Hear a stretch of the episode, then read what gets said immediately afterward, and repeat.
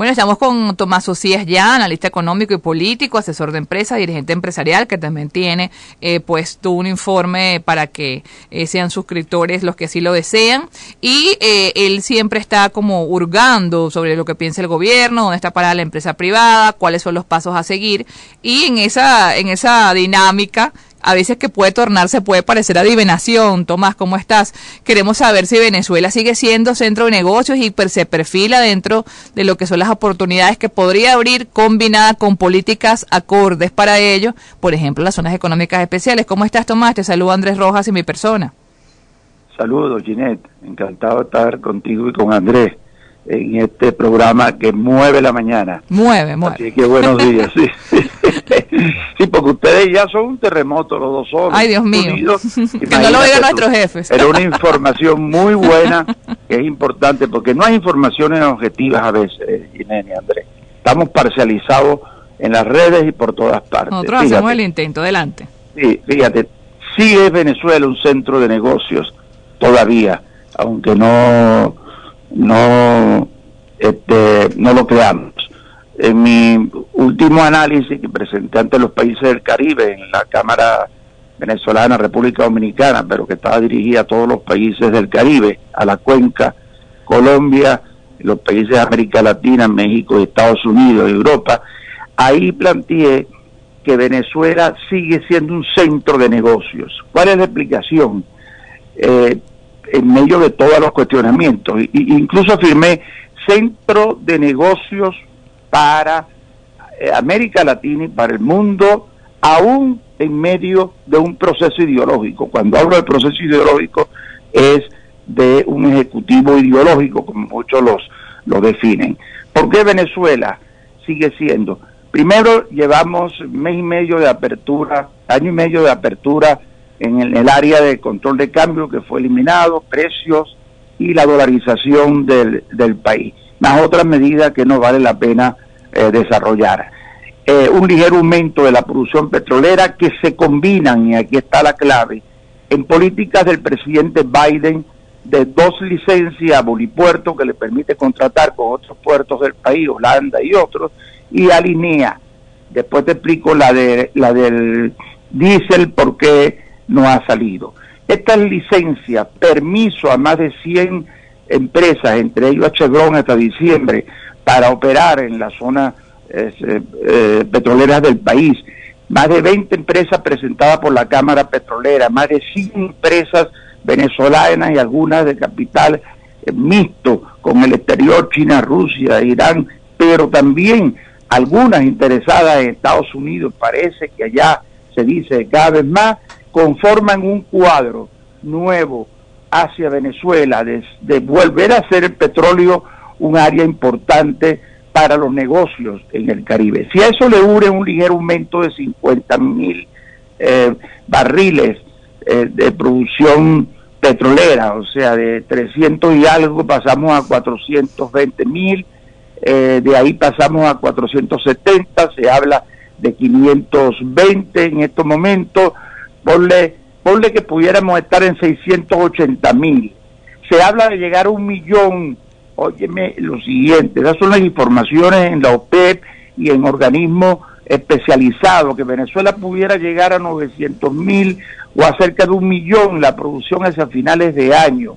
Y han salido, de, lo voy en primicia, más de 60 barcos en mayo de petróleo. Esto hace, eso, eso pone en medio de las dificultades a Venezuela otra vez en el centro de muchos negocios para el Caribe. Acuérdate que los países que tenemos no tienen estas posibilidades y además se habla de cerca de 2 mil millones de dólares que están entrando al país Ahora, eh, adicionales. David, eh, Tomás, te pregunto, eh, justamente esas perspectivas, comentas varios de los elementos petroleros, el caso de Chevron, que es como una extensión de la licencia que ya venía desde la era Trump, ¿no? Pero por ejemplo, en el sector de los hidrocarburos está la sombra de este impuesto chino que pudiera perjudicar buen, prácticamente la totalidad de las exportaciones que en este momento puede colocar Venezuela. Entonces, ¿qué perspectiva le ves justamente a eso, a esas oportunidades? Hay un elemento favorable que es el repunte en el precio del petróleo. Entonces, ¿realmente se están percibiendo esos ingresos? ¿Hay ese riesgo por parte de, China de imponer ese impuesto contra el petróleo venezolano?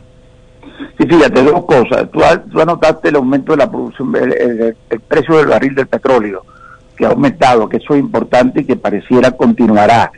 Este, te uno a eso, eh, un elemento que es eh, importante y que ha cambiado, digamos, este año el, tema venezolano en el Caribe, que es la salida de los buques. Eso te lo uno al tema de que Chevron no pudo lograr lo que quería, que era eh, quitarle la sanción para hacer inversiones en Venezuela y dedicarse más al tema. No lo ha logrado. Parece que en diciembre se le va a dar, según las informaciones de Washington, de donde estoy regresando. Y lo último, la parte posible de China, de unos impuestos. Las relaciones con China, después de haberse estancado un poco, se han fortalecido. Probablemente Venezuela ha pagado algo de la deuda más a través de los buques en trueque. Acuérdate que el 80%, 85%, 90% de la salida de los buques son de trueque, sin efectivo para Venezuela, ahora es que está entrando algún efectivo.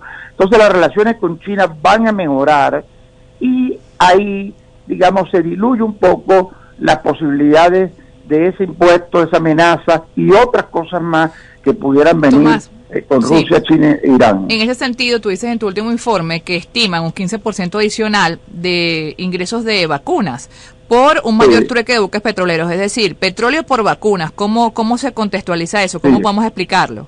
Eh, exacto, fíjate. Acuérdate que el Ejecutivo juega, mi especialidad es, buscar información en el Ejecutivo, como me he dedicado a eso en los últimos años. Eh, lo más parcial, perdón, lo más imparcial posible y lejos de la parcialidad. Sí, en el, Ejecutivo ha dejado correr eh, el criterio, igual que dejó correr el, planteamiento que la Sputnik no era buena al principio hasta que se ha descubierto que es una de las mejores. Eh, después dejó correr que no tenía vacuna, que no había pagado, este, fuera de una serie de detalles.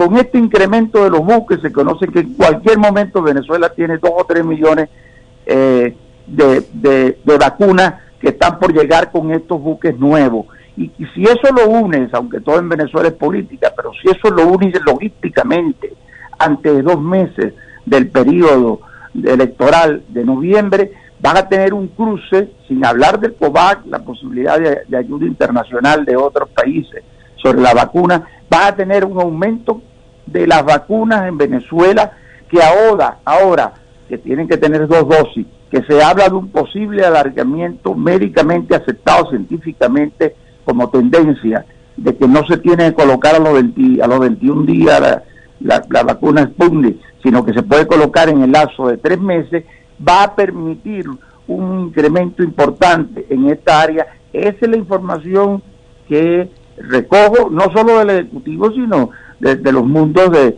de, Rusia específicamente, de, Washington, de donde regreso, donde se está, eh, se tiene entendido política nueva del presidente Biden, no, no se quiere imponer como se hizo antes la ayuda humanitaria, sino preguntada y consultada a Venezuela a través de reuniones que ya empezaron en México. Ahora, Tomás, ¿tú dirías que en ese cambio que percibes que va a tomar la administración Biden con respecto a la política de sanciones, tú ves factible un levantamiento total o un mecanismo gradual donde de repente acepten, por ejemplo, eh, también una ayuda humanitaria de petróleo por vacunas en el caso en, el caso de Estados en, el caso de Estados Unidos. Sí primero la información que traigo de allá información no opino y tampoco doy opinión de que me han dicho pienso estimo considero proyecto sino la información que recibo es que no habrá levantamiento de sanciones sino licencias que ya ha habido dos la del diésel que no puedo tener buenas noticias porque los republicanos se le han opuesto al presidente Biden. Él tiene 75% de sus funcionarios de alto nivel todavía que tienen que ser aprobados por el Senado.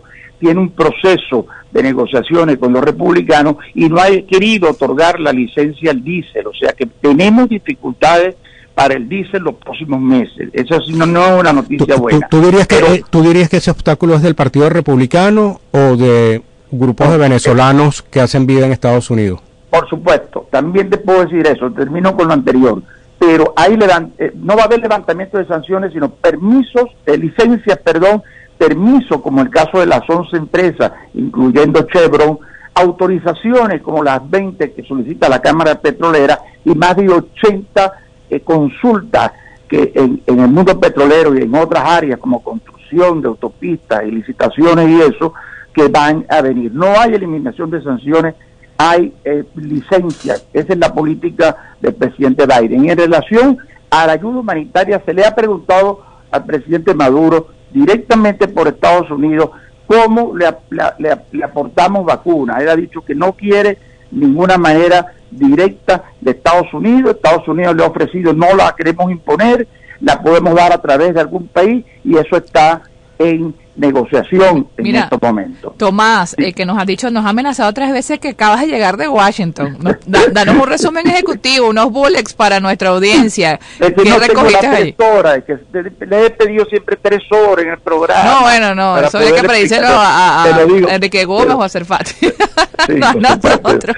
No, no, eso es política hoy en día. Eh, a pesar de que, que, valdría la pena. No, pero siempre te damos el espacio. Ajá, mira, tienes un minuto para que nos digas cuáles son los tips de esa ida a Washington. Una me faltó todavía. No, no evadas, no evadas. Una, una pregunta de antes. Te digo, te digo la política de Estados Unidos clara hacia Venezuela, no fatiada, sino que recibía lo encuentro en el Departamento de Estado y con los funcionarios más altos de la Casa Blanca y de, de Washington uno, deseo de restablecer relaciones diplomáticas, embajada, consulado, oficina de representación, para otorgarle visa a los venezolanos, tener una política de visa igual que el, permiso temporal que se le dio a los venezolanos del exterior. Son 200 mil visas que se quieren otorgar.